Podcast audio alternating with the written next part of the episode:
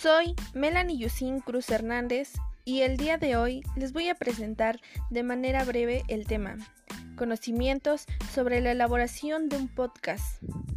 Muchas instituciones educativas en su reglamento prohíben el uso del teléfono celular y le sumamos que muchos profesores desconocen el potencial que tienen los teléfonos inteligentes y que los alumnos no tienen conciencia de que el celular puede ser utilizado con fines educativos y realizar infinidades de actividades como los podcasts.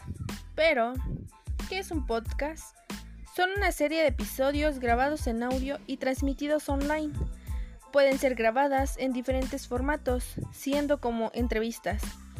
Es un archivo multimedia distribuido en servicios digitales asociados generalmente. ¿Cómo usar el podcast con enfoque educativo y algunas aplicaciones?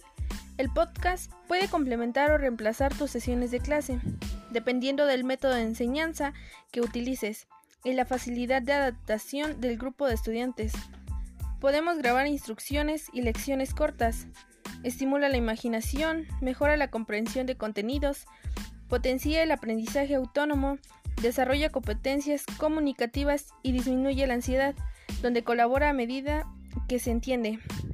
Algunas aplicaciones que te permiten hacer el podcast son Spreak Studio Office, Anchor, Podbean, Podcast y Radio Addict, Google Podcast.